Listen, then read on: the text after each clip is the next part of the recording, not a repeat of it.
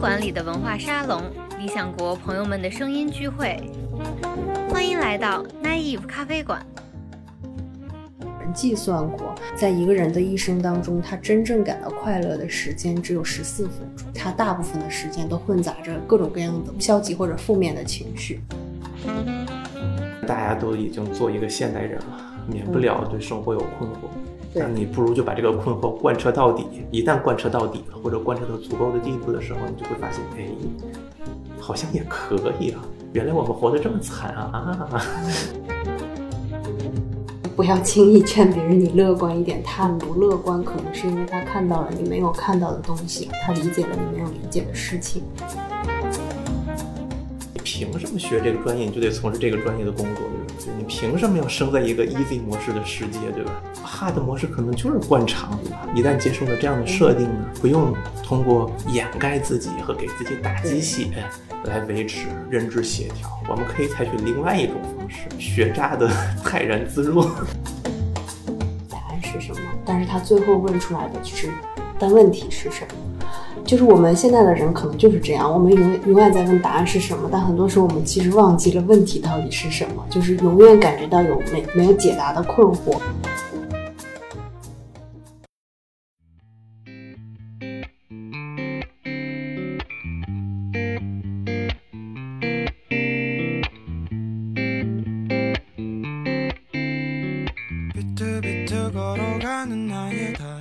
大家好，我是荣清，很开心又通过声音和大家见面了。然后这一次呢，我们请来了两个嘉宾老师啊，一个是理想国的编辑，我的同事雪峰老师。雪峰老师之前编过《做二休五》，从来也不会好过现在啊，可能理想国读者比较熟悉。然后另外一位呢，是我们今天的这个特别请来的嘉宾张畅老师啊，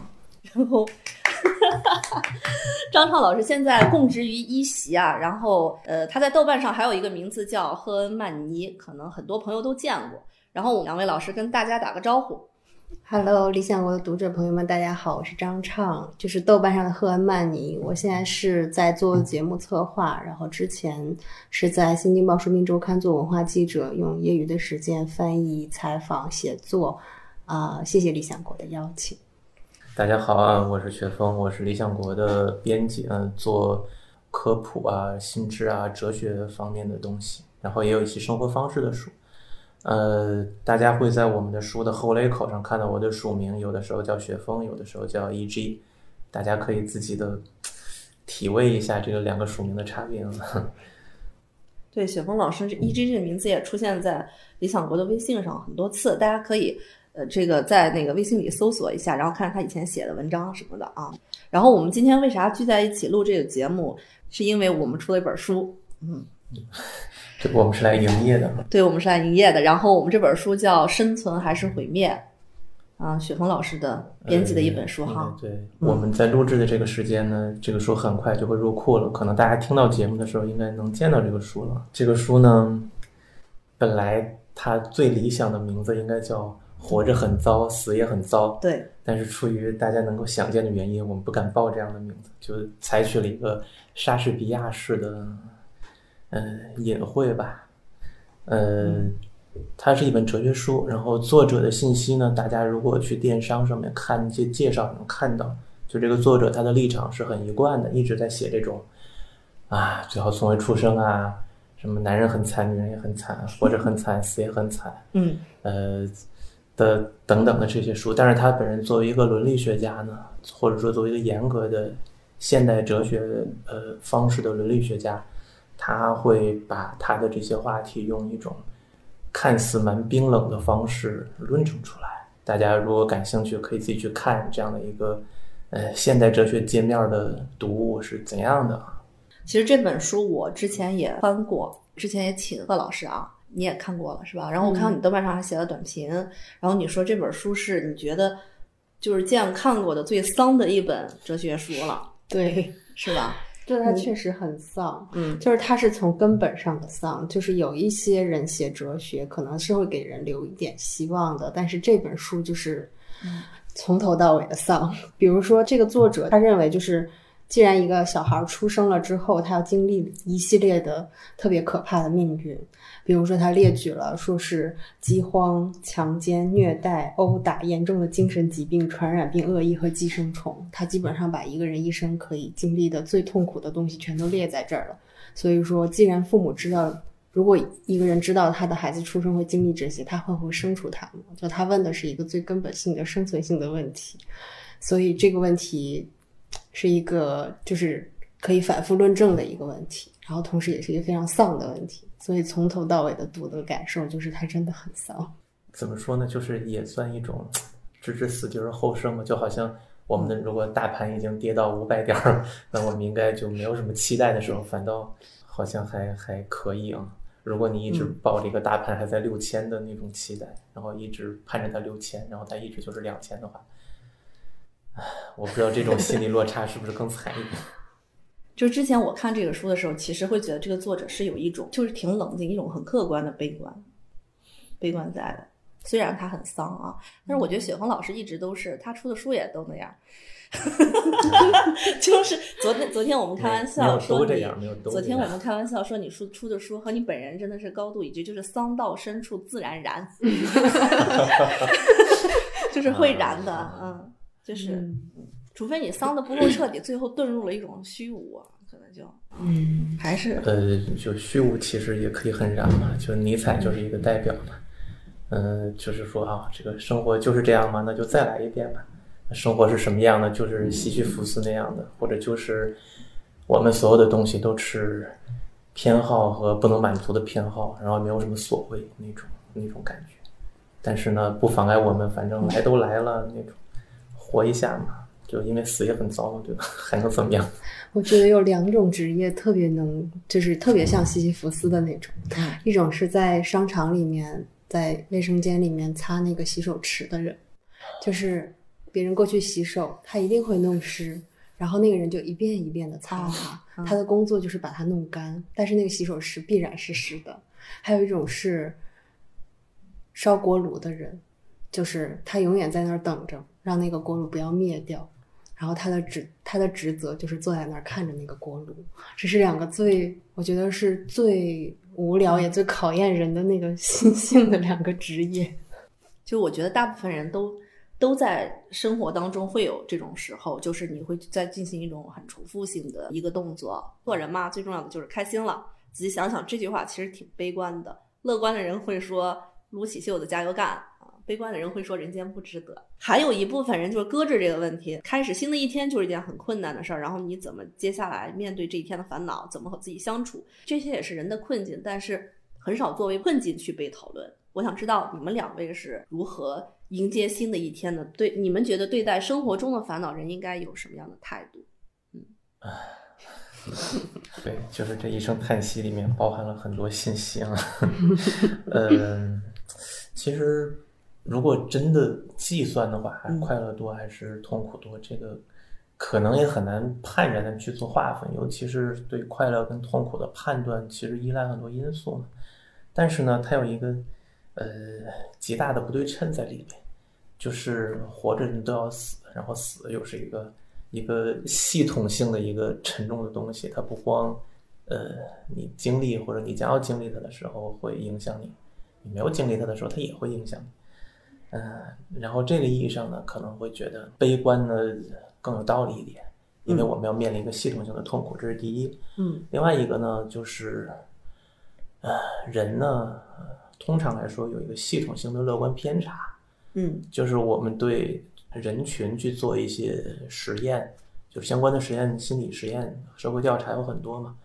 就是大家对一个事情的判断，正常人对一个事情的判断，嗯，都是非常偏乐观，就是偏不合理的乐观。比如说，你估计你刚才做错了多少个东西，可能正常人觉得我只做错了五个，那悲观人觉得自己做错了二十个。对。但是谁更接近真相呢？那就是所谓的悲观的人，就是大家有个系统的偏离。那这种偏离呢，当然你可以说它有演化优势啊，它让你在这个啊无望的。或者说迷茫的世界中保持信仰、保持乐观态度，好好 carry on。但是事实就是，OK，那可能我们的乐观经常是没有那么切实际的。那在这样的一个就是环境里，如果你一旦觉得哦，刚才的这样的一些道理好，如果有道理的话，那你就觉得哦，我要做一个合理的人。那合理呢，当然就要比不合理呢，可能会做出更更靠得住的决策。嗯，比如说，如果你对大盘没有那么过分乐观的期待的话，你可能就不会有资金方面的损失。你对自己的能力没有那么过分乐观的期待呢，你可能就不会。对，对，就是因为对自己的那种期待，然后呢，呃，把自己逼到一个呃有点受不了的程度，并且呢，并没有取得什么实质性的效果，就是过分的燃呢，你可能也会燃尽自己嘛。而且，误以为就是大头菜会涨价，买了好多，结果 卖不根本卖不出去。你说的是动词吗，对啊，是动词啊。天就刚才雪峰老师说的这个。他说：“他说就是人的生活的本质嘛。就之前那个香港中文大学人类学系有一个老师叫麦高登，他研究的就是人生的意义。他开了一门课，然后他来我们这里讲，然后他把我们人生现实就是一一列举出来了。他说，我们可能以为我们活着是为了工作，但最后发现呢，其实工作的内容不是你喜欢的，但是你可能为这个工作工作了几十年。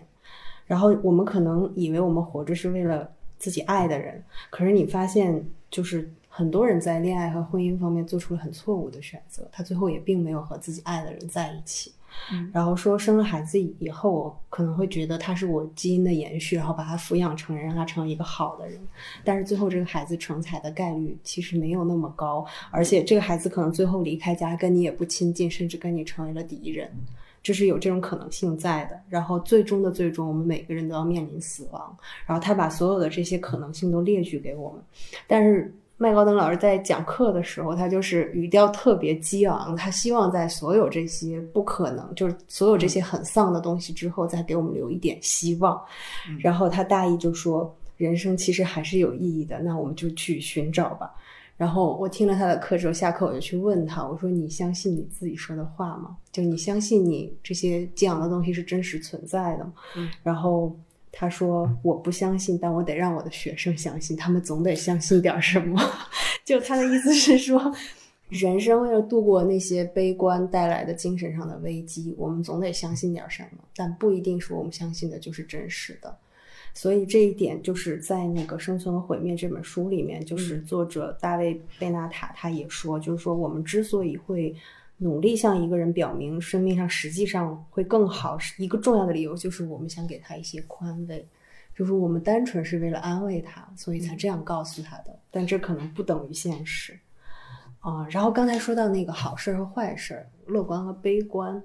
然后那个雪峰老师说，可能很难衡量这个。其实我忘了，我有一阵儿读过一个研究，就是说有人计算过，在一个人的一生当中，他真正感到快乐的时间只有十四分钟。就所有的快乐的瞬间累加起来的时，这个时间的长度可能只有十四分钟，而其他大部分的时间都混杂着各种各样的消消极或者负面的情绪。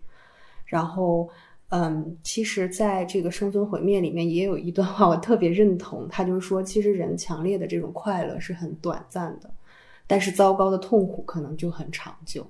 但是，就是我们经历的这种最坏的痛苦之坏，可能好过最好的快乐之好。人可能会要去，为了要去抵御痛苦，要付出非常大的代价，才能争取到那十四分钟的快乐。所以。刚才说的是悲观，一一个方面是认知差的问题，还有一个方面可能就是其实悲观真的是可能更现实，因为痛苦的比例是这么的大。嗯，不信大家可以回忆一下，就是上一次你感觉到特别痛苦、特别难过、特别沮丧的时候是什么时候？然后再想想看你上一次特别快乐、然后特别幸福、觉得人生特别美好的时刻是什么时候？然后你比照一下。极有可能是你发现你痛苦的时候是很近的，就很频繁的，但是你快乐的时候是很很难想象得到的。嗯，所以这样的看来，其实好事和坏事本来在生命当中比例就不一样。如果说那个坏事更更持久的话，嗯，那可能就是人生的真相吧。其实对刚才贺老师说，呃，那位老师讲的那些意义嘛，其实《生存还是毁灭》这本书的作者呢，其实也提了说，OK。我们先讲一点好消息啊，就是这个世界上呢还是有一点有限的意义，比如说什么工作的成就啊，然后亲朋家人的和睦啊，然后呃甚至说你这个吃了点好吃的东西，然后它带来你的这个心快的那些神经递质和激素的提升啊，OK，这些都是快乐我们可以评价的。但是我刚刚听他讲，我就觉得我记不住我有什么痛苦的，就可能是我觉得我就不想记那些痛苦的。我现在最快乐就是我昨天吃了肯德基，然后我不知道我有什么痛苦，可能我更愿意记我想记的那些开心的时候。嗯，这个痛苦有时候我觉得我没有意识到，所以说，所以说这就是一种自我保护机制，就是人可能他会经历痛苦，就是有一个研究是说，就是嗯、生产的女性，就是她在生完孩子之后，呃，有很多人会忘记她当时的特别痛的痛苦。一方面是因为它会产生一种激素，就是人为的一种保护，让她忘记；还有一种是他真的会偏向于忘记，因为那段记忆实在是太太痛苦了。所以就是这个可能是一种保护机制。就是我想说的是，就是 Terry Eagleton 伊格尔顿他在《人生的意义》里面讲到的，就是说为什么我们在关于人生的意义会还其实还有很多可以解答的，我们不知道它的答案，是因为有可能是因为人生的意义是有答案的，但是我们永远没有办法知道，这是一种可能性。还有一种是因为我们不了解人生的意义，才能把人生顺利的过下去。一旦了解了，就会觉得没有办法接受，所以还是不知道比较好。还有一种就是人生可能会有意义，但是我们需要知道这个意义是是哪一个主体给他的。所以他的结论是，怀有人生真的有意义这种信念，其实比相信具体的内容，就人生意义是什么这件事要更重要。但这个可太难了，这个可太难了。对，所以就要自我催眠、自我麻痹。有的时候会觉得，我相信这件事儿在，所以我才能活下去，不然怎么样会死亡？其实确实就是，如果说到底的话，嗯生存希望就是个信仰性的东西，就是你很难去嗯理性的论证它一定是好的，但是你又必须相信它。嗯，就是这种意义上跟跟宗教信仰其实有高度同构的地方，对就是什么希望啊，什么或者那个对蜘蛛侠里说的那种叫什么呃 leap of faith，对吧？嗯就是就就是 faith 嘛。其实他只是一个超级英雄的那种干劲儿，或者 jump 主角那样的一种干劲儿，但是它就是一个信仰性的东西。但是信仰性的东西呢，在现代社会里面，在一个启蒙过后，一个人把自己的那种判断能力都退缩下来以后的这样的一个世界，其实是很难去承诺的，就是。对，所以说前现代的人其实有他们自己的幸福，就是但前现代有前现代的问题，就是对，但就信仰，就是就这个生存的相信这一点来说，其实他们没有像我们一样，他们其实是非常坚定的相信，因为他自己就是在那个群族群里面，他相信那个族群延续下来的一些习俗和惯例，所以他不需要去开拓自己的意义。但是现在的人就需要各自寻找，所以那个过程是很艰难的。嗯，当然就社会就社会结构方面因素，因为前现代的时候，当然个体的意呃个体的突出性是很低的嘛，大家都是嗯嵌入在一个小型的中型的社会结构里面。嗯呃，我们其实对前现代的设想也经常只能是一种比拟，就是我们通过观察现代社会里面显得有点前现代特征的那些社会或者人群，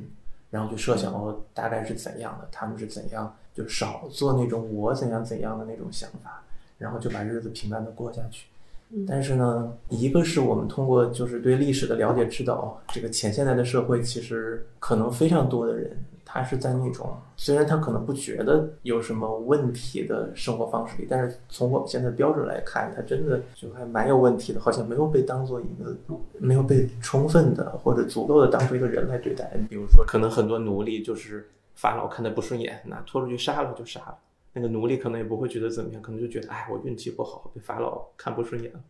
但是我们以今天的标准看呢，就会觉得这也太惨了吧！猫狗尚且这个我们要爱护它们作为一个生灵，它们的主观上可能对自己有一个衡量，但是或者都没有衡量，但是我们也不会觉得那样就真的是好。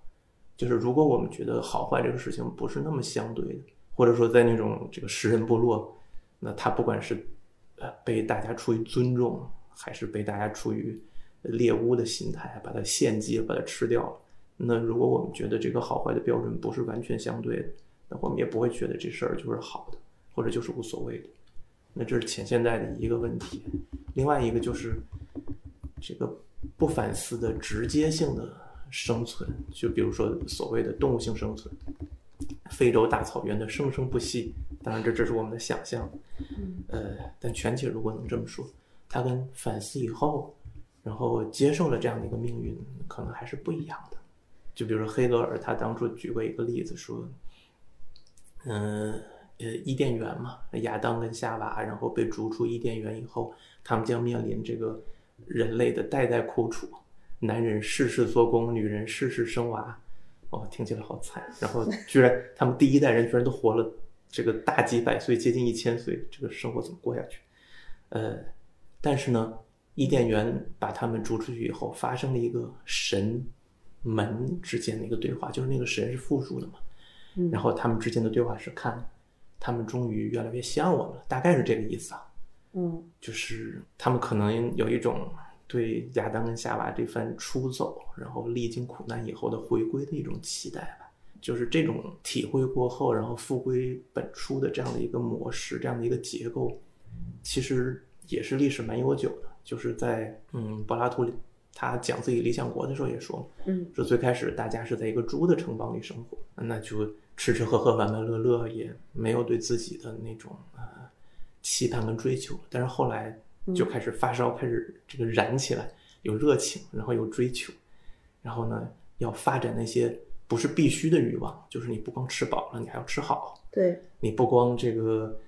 呃，天天开开心心的奔跑，你还要这个建功立业，统治别人，然后丈夫处事立功名。对，还要思考人生的意义。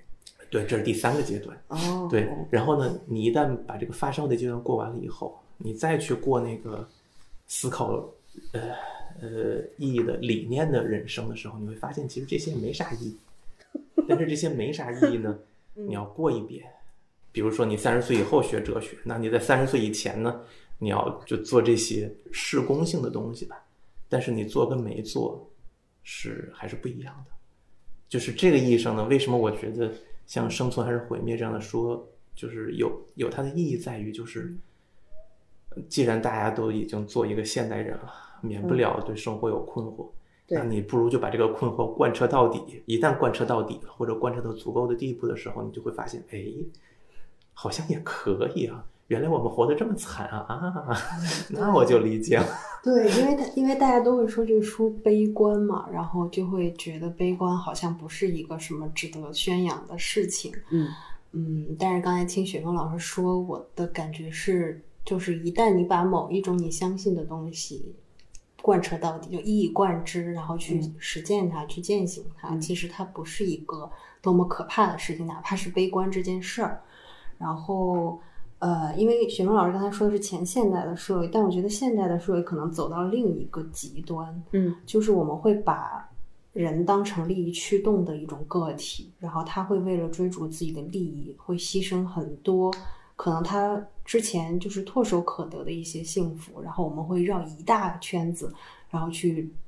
寻找寻找地位、寻找金钱、寻找功名、寻找声誉，然后最后绕了一大圈，觉得还不是我想要的东西。然后他会，比如说在这种资本主义的这种裹挟之下，其实。感觉上是无限的抬高了这种权利，还有个体的自由，还有这种物质生存的条件。就是我们为了追逐这些，其实放弃了很多人本来就很容易得到的东西。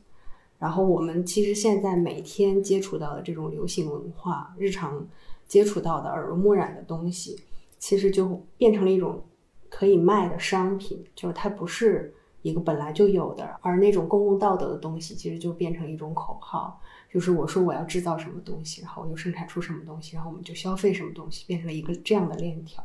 所以，甚至关于这个人生意义的讨论，也变成了一种可以贩卖的东西。对，比如说成功学，比如说这种传销组织，呃，各种各样的心灵鸡汤。嗯，现在心灵鸡汤不光是在出版行业，还有在各个行业都很受欢迎。就大家愿意通过这种表象的方式来理解自己。处在的社会，然后觉得嗯这样还不错，然后就这样相信下去。但我可能我自己更倾向于这个生存还是毁灭的这种观看方式，就是因为刚才提到悲观的问题，嗯，我觉得我们总喜欢劝别人说你不要悲观啊，你不要这么悲观，你乐观一点。但我觉得这个劝本身是很没有意义的，是无意义的一种劝慰。其实你不要悲观这句话也是一个假命题，因为我不知道有没有过类似的心理学或者社会心理学的研究，就是说一个人到底是乐观还是悲观，他是由什么决定的？就是他是由他的他的深层原因是因为他的基因吗？因为他的性格？因为他受到的教育嘛？还是他的成长环境，或者是或者是他知识的容量或者教育水平决定的？这个我不知道，嗯但是我觉得。我们之所以乐观或者悲观，是因为我们在现实当中所看到的、听到的、感受到的这件事儿，和我们原来习得的这些道德常识或者秉持的一种信念，或者相信的这种真理是相悖的。正是因为有这种张力和矛盾存在，我们才会有悲观和乐观的情绪。也就是说，不是因为我悲观和乐观，我看到的世界不同，而是因为这个世界导致了我的悲观和乐观。悲观和乐观是一个结果，不是起因。当然，这是我的看法。讲到贩卖这个事情呢，因为我们就是搞贩卖的，所以我们自己也是搞贩卖的，嗯，所以这个事情呢，就是，哎，也不能 diss 的太绝对啊、因为就之前我其实有一个看法，就在搞做二修五的事，就是，呃，钱呢，在现代社会，它其实是一个人与人之间沟通的中介嘛，就是商业其实就是是哎就是沟通嘛，就是交朋友嘛，对，拿然后呢钱交朋友，对，就不是你交朋友，你总要有一个通联嘛，你说话也是一个中介，对吧？对。你给钱不用说话，给钱就行，这不是更省事儿，也是一个中介啊。对，但是呢，就是看你想跟这个世界呃，就是发生多少钱的关系啊，或者你想呃，把你就是呃合理的一部分跟这个世界发生关系的这样的一个工具，呃，用在哪些方面？鸡汤这个东西，或者说成功学这个东西呢，你想这个成功不了学，其实也是种成功学，但是呢，我要想想，啊，成功不了学，就是就比如像《生存毁灭》这种书啊，就是嗯就说，哎，其实放到一个更广泛的意义上，或者放到一个更现实的意义上，嗯大家的日子都那样，你呃，不要像成功学那样，就是把你自己架到那样的一个地步。明明这个自己就是一个直径十厘米的气球，你非要吹到二十厘米，那你爆了呀！就不要 不要有这种心情。那其实也是让你就和呃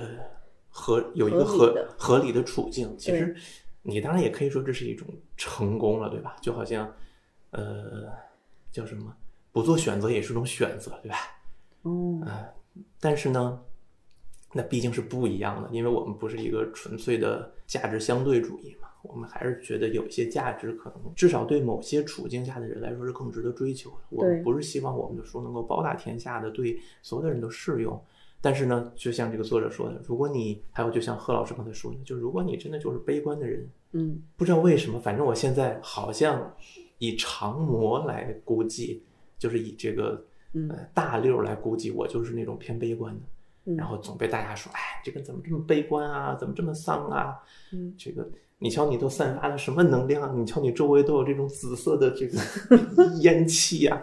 然后你就觉得自己，哎，怎么给大家制造这么多麻烦？我怎么这个生在这个世界上如此的错误啊？然后你就更悲观了，那大可不必，因为你会发现啊，其实你这样做是很有道理的，而且呢，你也不是一个人。地球上七十亿人，你怎么可能是一个人？对吧？对，想想大家这个因为共同的特质，然后能够惺惺相惜，发出这个心灵的遥感电波，你是不是会觉得被安慰到了一边呢？会被治愈到，嗯 对，然后呢，终于就可以进行到那个悲观这一点。悲观呢，其实按照我觉得就是贝纳塔这个作者他提了一个还不错的思路，嗯，就是悲观跟乐观这个我们可以客观性的，而不依赖于主观上面的你对它的感受。就是我对一个事情如果做了负面，呃的评价，嗯呃或者说低于常模的负面评价，我就可以叫悲观；反之呢，就可以叫乐观。嗯但是呢，这个事情切不切合现实，这是另外的一个维度，叫做切合跟过分。就是悲观，它可能是完全切合现实的，它当然也可能是不切合现实、过分悲观的。乐观也同样，就是我们到底是追求的是切合跟呃不过分追求，还是追求的是乐观，这个是两个问题啊。嗯嗯，所以呢，刚才我们一直在说啊，有很多很多的理由让我们认为，其实我们通常认为的那种悲观可能是更切合的。那这个意义上，呃，你要不要调整自己的设定？嗯就好像说，我们的人生里面有很多目标、很多追求，最后都没有达到。上了这个专业，但是可能不足百分之五的人从事了专业相关的工作。嗯人生里面的可能一百个理想，实现了一二三四件儿，或者总之不会非常多嘛，总会有缺憾的。对，那这个事情到底是是不是我们就应该调整一下我们最初的设定？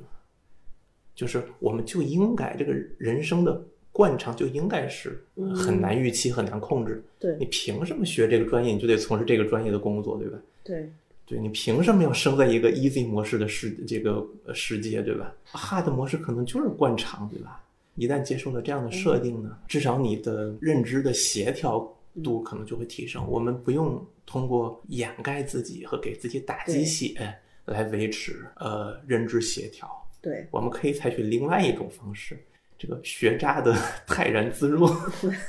这个很重要。有一个特别对我来说很实用的，就是有一句话就是，呃，就接受你能接受的，然后就改变你能改变的，接受你改变不了的。嗯就看上去是一个比较被动的状态，但这句话真的很有用。嗯就是因为刚才雪峰老师他提到这个切合和过度，就是过分的这两个问题，就悲观这件事儿。然后我接着我刚才说，就是说，嗯，就是悲观，其实你不能劝一个人不要悲观，它是结果，它不是起因。另外要说的是，我们看这个世界嘛，其实看时间长了，你会发现世界是分几层的，就是第一个层就是世界本真，它本身的样子，本然的样子。还有一层是大家对于世界本然的样子的一种态度和判断，第三层是我们自身对大家对世界的态度的判断的判断，是这三层合在一起决定了我们是悲观还是乐观。比如说，举一个比较近的例子，比如说这次疫情，比如说李文亮医生，比如说嗯最近这个涉嫌性侵养女的事件，比如说北大学生 PUA 的事件，这些社会事件。为什么会关注这些社会事件？因为我觉得一个人一个个体，他永远的存在在这个社会当中，就是他永远不能避免跟一种公共的这种感情感来共振。就这里有一个波兰的诗人叫啊扎加耶夫斯基，他在《另一种美》里面就是引用了这样一段话，就是他对我来说也是很有启发的。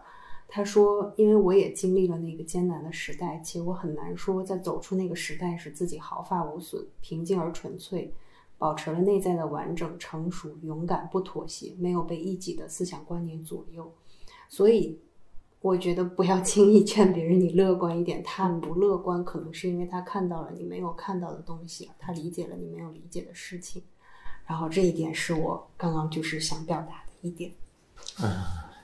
我这个有点沉浸在刚才贺老师的那个哲学框架里了，就是确实是这样，就是物自体是我们不能认识的，然后我们只能在意识里面形成一个对世界的看法，但是呢，在人和人之间确实又存在这个所谓主体间性的一个交流，到底是怎样的呢？其实说多了也蛮神秘的一个东西。其实我刚开始想说，就是嗯，可能大家听了我们的节目会觉得 好悲观啊，怎么这么灰暗啊？但是其实有两种方式是可以活在当下的，就是在这个书里也提到了，嗯，就是这两种方式对我来说非常有用，所以我也想在这里分享给大家。就是第一种，就是我们不要去问人生的意义是什么，就是暂缓对人生终极意义的追问，因为我们一旦谈到了意义，意义本身意味着超越。就你一定要超越自己个体的生活，一定要超越自身的寿命，或者去为了更高的维度或者更大的群体的利益，这个才叫有意义。但其实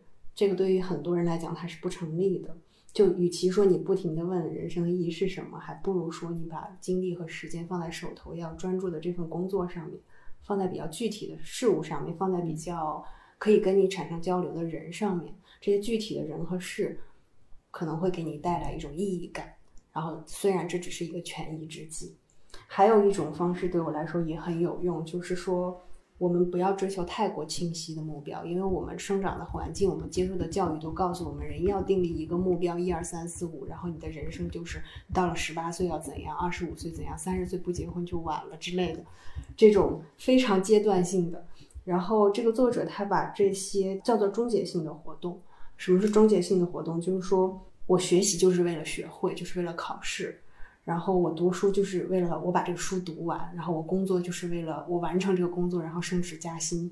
然后我谈恋爱就是为了结婚，这是这是一种终结性的活动。但是作者觉得他应该把目标聚集在这种非终结性的活动上面。所谓非终结性活动，可能就是比如说观看、思考、理解。还有感受，或者是漫无目的的散步。其实人生很多时候啊，说人生太大，就生活很多时候都是在这种漫无目的当中得到意义的。所以这些方式可能不容易产生那种积极的情绪，但是如果你只以目标为驱动来过自己的生活的话，是很容易自我颠覆的。就是当你完成了这件事儿，你的目的只是为了你完成它，然后把它踢出去，然后你再进行下一个。这样不停的轮回轮转，人到一个年纪或者到一定阶段，就会感觉到特别的疲惫。所以投入这个过程本身，可能会让你活在当下这件事儿变得更有意义感。嗯，听起来真的很像鸡汤。鸡汤。贺老师刚才说的这本书，其实是我们另一本，就是又要营业了，叫重来叫重来也不会好过现在了。嗯。呃，虽然这个名字听起来没有给你鼓励，但是它。你也可以反过来想，就是哦，你现在过的是最好的生活，对吧？不管你怎么评价这个生活，嗯就是哦，原来这就是最好吗？还是哦，原来这已经是最好了？那它都是最好的。呃，好吧。那 从来也不会好过。现在里面确实在讲一个措辞叫活在当下，并且呢，确实从佛学里面借用了很多的想法。他提出了一个困境，就是叔本华钟摆嘛。叔本华说，那人生就是在。求之不得跟求得了以后的无聊之间在摆荡，什么东西我追求不到的时候，我啊难过；追求到了啊，就这样我也难过。嗯，那你要想摆脱这样的一个处境呢，就像何老师刚才说的，就是活在当下。我不问目标，我就觉得现在过得也挺挺行的。我不说开心吧，就是嗯，呼吸呼吸新鲜空气，晒晒太阳。我为啥不为啥？就是我就把这个摆荡当做一种过山车式的快乐。嗯，这个挺好。呃呃，所以呢，就是我们看这个佛，其实给我们很多的形象或者隐喻上的启示。就是你看他们都笑眯眯的，对，但是他们他们过的日子都很苦啊。对对对，这个割肉似虎，然后对，呃，这个时候就是如果我们能够呃，就像我们之前反复说的，对我们的设定做一些调整。当然，这个事情可能不是一下子就能完成的。嗯，就这个说光说没有用。对，我是被小峰老师说了两两年了，我就觉得人生的确是苦，但习惯就好。就是呃，对我先接受你的设定了。就是但是你本来是一个乐观的人，我本来巨乐观。那你为什么要接受这种设定呢？我觉得 说的有道理，有道理。怪我怪我散毒了。而且而且这个接受接受完这个以后，我我发现就仍然可以生活的，可以。就可能可能不同的设定的健壮性是不同的，焦虑感会少一点，那种焦虑意义的焦虑感会少。但焦虑的是我工作做不完，但是我我为什么要做这些事情？我为什么要做这些呢？那这个东西就没有了，你就知道你就是要做这些事情了。就是乐观，如果你永远乐观的，永远这个在这种拿衣服状态的话呢，那拿衣服电梯了，特别好。那可能就是这个你这个是你初始设定不错，你初始设定就三十级。比我们这些初始设定才五级的，就是要 要好，但是呢，它可能健壮性不够，就是所谓鲁棒性 （robust） 的那种感觉可能不够，可能它你一旦出现个变故和冲击，马上啪一下跌到五级，然后你还是三十级的心，这个时候怎么办？所以复原力就很重要。我越来越觉得，人对于各种情绪的复原力和他从困境当中解脱，就是让自己接受这种困境的同时，还能不受这种困境太长时间的干扰。嗯，这种复原力是让一个人不会心心情太低沉，或者不会让他不至于让他自杀的这种。很重要的力量，就是在最难的时候自己把自己捞起来的力量是很重要的。但是自杀这个事情呢，我们一会儿再说吧。好的，就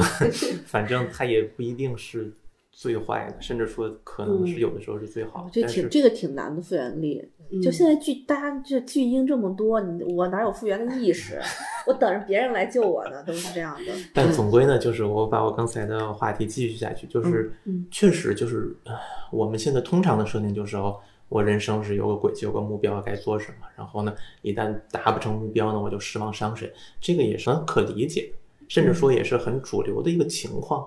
你要想从这个情况里面呢，一定程度上解脱或者一定程度上自助出来呢，呃，是也不是那么容易了，慢慢适应。但是呢，我可以提供一些个人的经验，就是太好了，嗯，干货来了。啊，这个呃一点儿都不干，非常的虚无缥缈。就是你应该可能可以做一个怎么样的设定？就是比如像我的话，我每天上班，我就觉得我已经退休了，我现在在上返聘班，那这个心情就完全不一样，对吧？就是不一样，对 什么升职啊退，休了还要工作，对，就就。闲着也是闲着嘛，在家浇花也对吧？也也没有那么多花可以浇。再说我也经常养死，那不如就来上上班，然后做做社交，看看这个后辈们这个呃青春活力的那种生命气息，然后想象自己的这个晚年之乐跟人生的余晖，就觉得哦还不错啊，然后泰然的迎接自己后续的生活。一想到自己后面还可以活几十年，哦，就觉得定赚哦的。啊对对对对对，但是一想到自己后面哦，不一定要活几十年，也觉得哦，对，我不用吸氧了，对吧？不用插管儿，省钱了。我现在赚的钱完全够了。我可以接着雪峰老师说的这个，因为他刚才提到叔本华的这个人生两种状态，一种是求得了之后感觉很无聊，一种是求不得之后感觉很痛苦。其实我们来想人人的困境这件事吧，就是人的困境其实是非常复杂的一件事儿，我们会生活在一种特别自相矛盾的一种困境当中。然后一个困境就是，比如说爱的取舍，比如说你爱一个人，然后你想让他幸福，但是你发现自己不是那个可以给他幸福的人，而且他选择的也不是你的时候。然后还有书里提到的，就是你希望你爱的人，你深爱的人活得很长久，但是你发现他活得长久反而会让他很痛苦，那这个时候他应该走还是应该留？这是一重困境。还有一种就是个体和他人的困境，比如说，就人很人感觉是很奇怪的动物，就是像那个约翰密尔说的，就是你明明是想自己追求幸福，但是但是你必须首先不把自己的幸福作为一个目标，在这种情况下，你去把心思放在别的人和事上，比如说你去做慈善，你去关注他人，关照你的家庭，关照更更多的其他的人，然后去放在艺术上面，去创造你的东西，这种才能得到幸福。这个就是所谓的利己主义悖论，就是 paradox of egoism，就是这个书里面也提到了。然后另外一点就是说，个人和他人这个意义上来说，就是个人不能为了追求自己的利益和幸福或者意义来击碎他人的意义，这是一个基本的生存法则。也就是说，如果我们生活在一个无数个个体形成的一个社会当中，而每个人都只为了追求自己的利益而组成这个社会的话，这个社会可能就是一个暴力横行、奸诈、欺诈或者是劣迹横行的这样一个社会。而如果是从亚里士多德的观点来看，在这样一个社会当中，其实是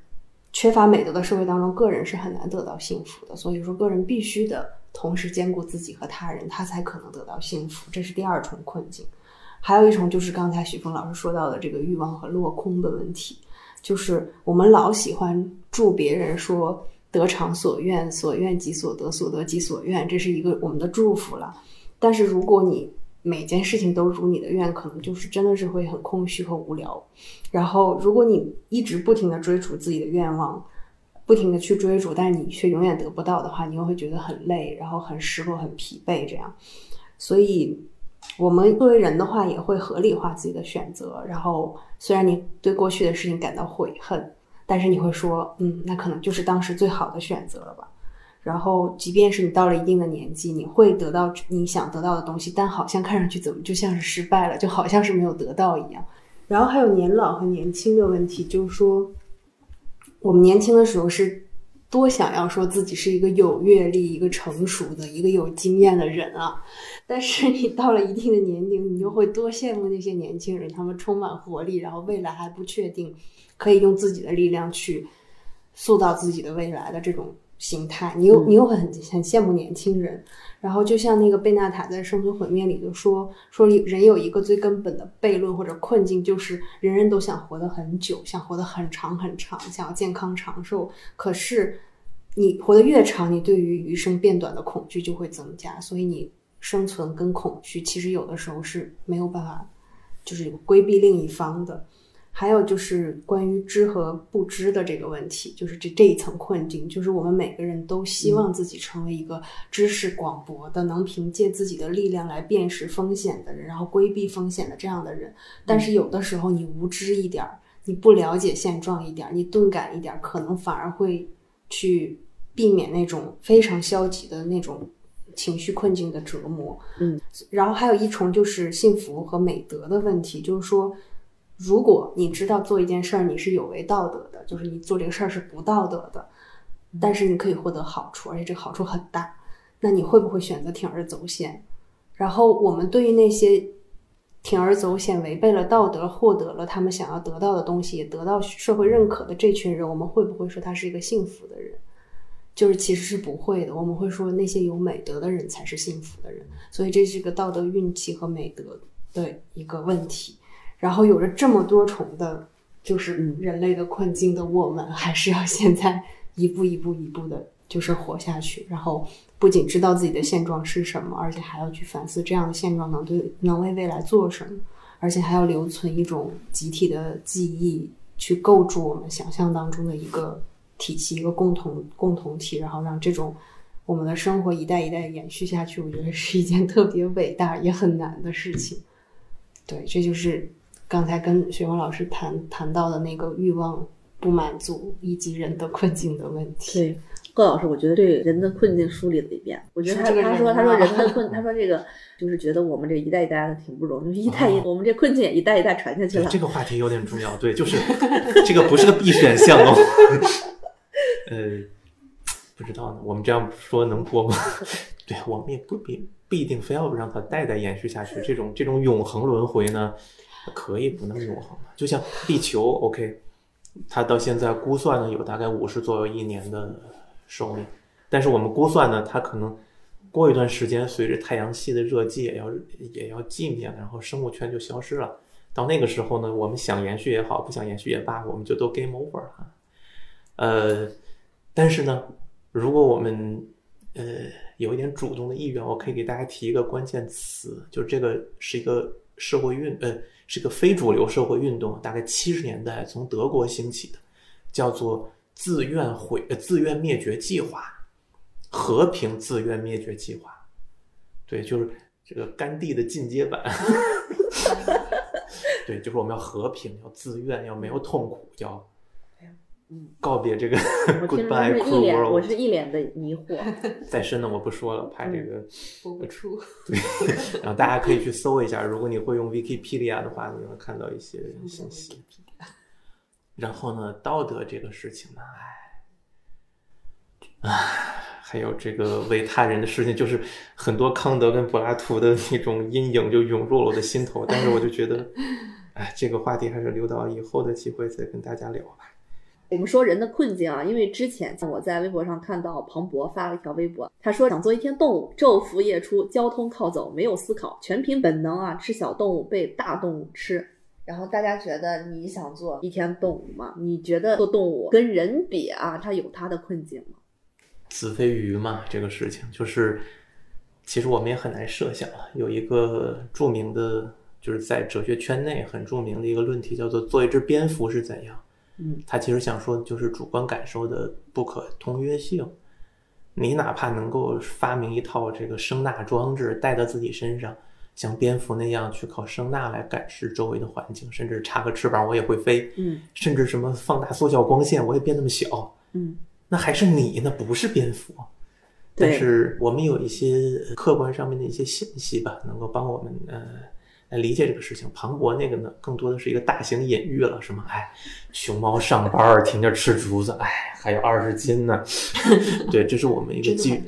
基于自己的立场上面的一个一个隐喻。嗯但是我们能看到那些动物就，唉，就比如说跟人关系密切的那些家养动物，或者说驯化动物，它们是什么处境呢？这个繁殖了那么多，然后已经脱离了自己的那种自足的生存环境，要依附于人。嗯嗯，就比如说狗对人的那种心心理的情感啊，对吧？你把它放到野外，让它去什么拥抱大自然，它没法拥抱了。你你已经把它洗脑成这样了，然后你说我们是自愿这个互相喜欢啊，那那你觉得你合适吗？对吧？你站在这样的一个权力的地位，对吧？你对这样一只幼狗去做这样的一个事情，还有那种像什么工业养殖里面，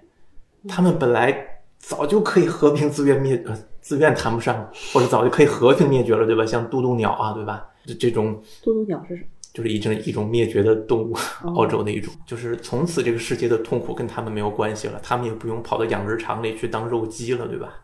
就是如果他们没有灭绝，他们可能因为长得比火鸡还要大，嗯，那可能就会变成一种肉用禽，对吧？我的妈呀！对呀、你想想这个养鸡场里的鸡是什么处境？如果大家没有那么直观的感受，可以去搜一下，信息很多的。然后那些艺术创作也很多的，怎么样迅速的屠宰掉，迅速的开出一锅毛汤掉，然后挂起来，呦呦呦呦呦。如果大家能看视频的话呢，就能看到这种 流水线上的循环。有相关的艺术创作，就是它是把人跟鸡对调了位置，一个鸡在那个流水线上去处理，然后上面倒吊着呢都是人。你就想想，你如果处在这个处境里面是什么样子。所以你说这些哎养殖的牲畜生活在那么逼仄的那种环境里，尤其鸡的那个呃情绪又非常的不稳定，然后又经常处在那种高压的那种心理状态下，呃超级的害怕，然后那个生存环境很小，然后他们又很容易得传染病，一直中招，然后全场你隔离没有用啊，就都死了，埋掉什么的，反正就，然后他们的那种生命周期那么短，明明可以活好多年，就是一只鸡的自然寿命可能在这个七到九年，也许大家可以看这个《生存还是毁灭》这本书，它它里面提了一个数据啊，嗯呃，具体的我不确定，但是你知道我们吃的鸡一般就四十几天就出来，对，你说死的早好吗？这个至少很难衡量吧，也许好啊，不知道。但是他们本来不用繁殖那么多只的，那这是养殖动物，那你说野生是不是就好了？那野生呢，就是要么就是饿着，要么就是被吃，对吧？你像猎豹，它每一次呃去捕猎，发一次力，它要浑身肌肉酸痛好久，然后它要攒很多的大招，然后呢一口气跑就是直线不回头，因为它那个速度太快了，它无法做那种转弯的捕猎，就是一口气吹到底，然后呢还经常失败，失败率非常高。然后呢，被它吃的那些什么羚羊啊、呃斑马，这个斑马什么处境呢？这个呃，生存这本书里面讲了斑马的被狮子捕猎的那样的一个情景，就我怎是么没看到这本书里讲？哦，这是这是文摘，就是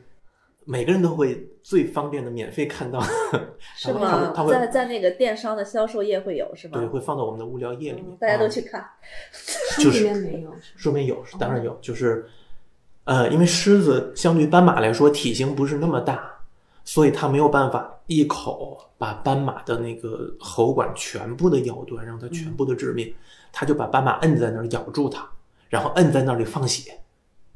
然后可能放个几分钟，甚至十几分钟，嗯，然后就那个斑马就在那，就是你像脖子上咬着那么长的牙，就在那等死哦，这个过程应该是也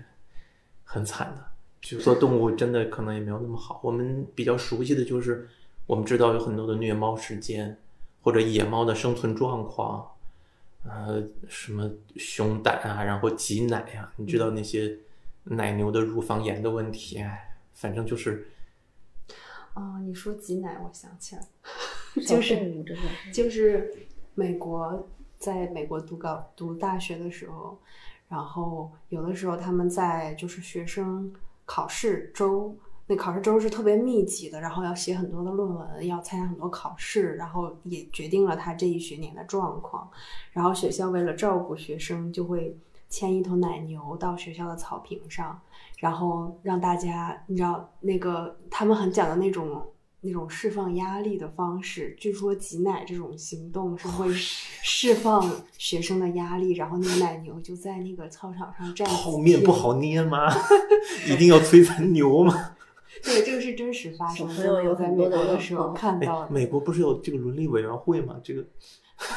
不知道，我也觉得很残忍。虐待动物不是犯罪的吗？对，然后他说那个捕的，其实有好多我们以前以为小鸟就会被捕食，但其实有一些大的猛禽，它们也会在这个食物链里面。因为我以前养猫，我就觉得猫真的好幸福啊！我每天看着它的时候，我都觉得人为什么要成为人呢？就是猫，它每天就是晒太阳，它它也没有时间观念，它也不用急着赶赶什么进度，就晒完太阳，喝水，吃小鱼干儿。他关心的就是这一刻有没有小鱼干儿，就是你给他，他就非常开心，他就可以那当下他是非常开心的状态。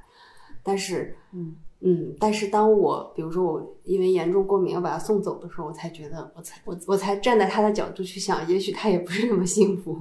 他可能也想到了没有没有主人养它，或者我在想它能不能感觉到它自己换了主人，它能不能感觉到那个主人跟原来不一样了，所以这还未必呢，它不一定能感觉。猫这个事情感觉很重要，因为看到非常多的人嗯在说，比如豆瓣上说，哎，来生想当只猫，或者朋友圈里面经常说来生想当只猫，我就觉得这种想法真的不要有。万一你来生真成猫了，就是如果有来生，并且你真成猫了，真的不一定怎么样。就是动物，我们全且认为啊，它可能不理解自己这样的处境，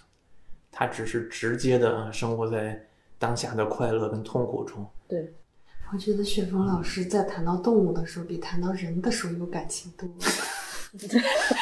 因为因为对人对人如果投射太多，真的心理压力太大。你当然也可以借借对动物的隐喻来觉得哦，原来还有那样的幸福生活，但是那只是你的一厢情愿。嗯，你当然也可以觉得，哎呦，这个大家过得都如此之惨，但是我也这么惨，他们惨不惨跟我有啥关系？我还是很惨，天天打卡，天天挤地铁，嗯，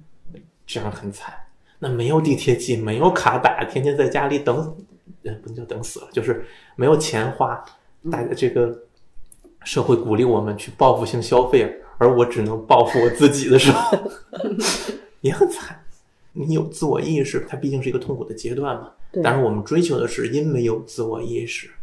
并且因为有跟人之间的互动，我们借助这样的力量来尽量的自我超脱出来。你可以管它叫修行啊，或者管它叫这个什么悟啊，但是这个东西只能是这个可以希冀，不能去强求，因为它本身也要求你不要去强求。嗯，因为你一旦去求，你就陷入了那样一个魔障，对吧？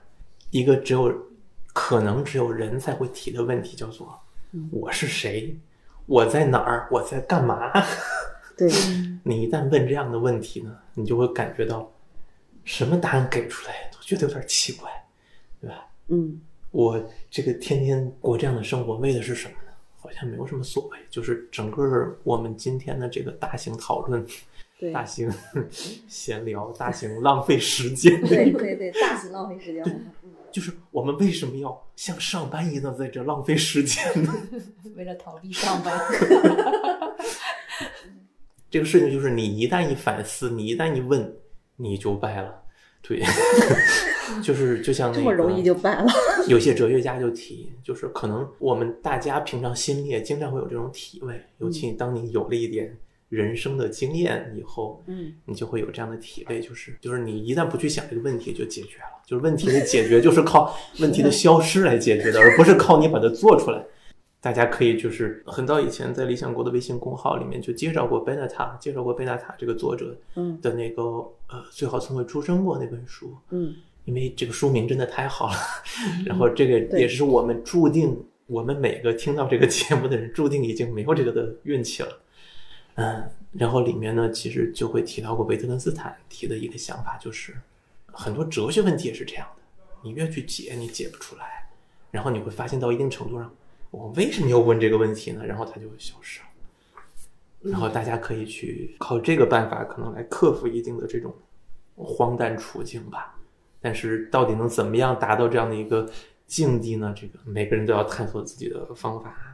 谈到维特根斯坦这个问题消失了，嗯，就是美国有一个诗人叫格特鲁德斯坦，然后他他在那个呃《午夜巴黎》的电影里也出现过，他是跟海明威有关系的一个人。然后他在临死前的时候，他就不停的在问答案是什么，答案是什么，但是他最后问出来的就是但问题是什么。就是我们现在的人可能就是这样，我们永远永远在问答案是什么，但很多时候我们其实忘记了问题到底是什么，就是永远感觉到有没没有解答的困惑，然后我们会提出关于问题的问题和关于答案的答案，这样的其实是一个现代人比较普遍存在的一种生存困境。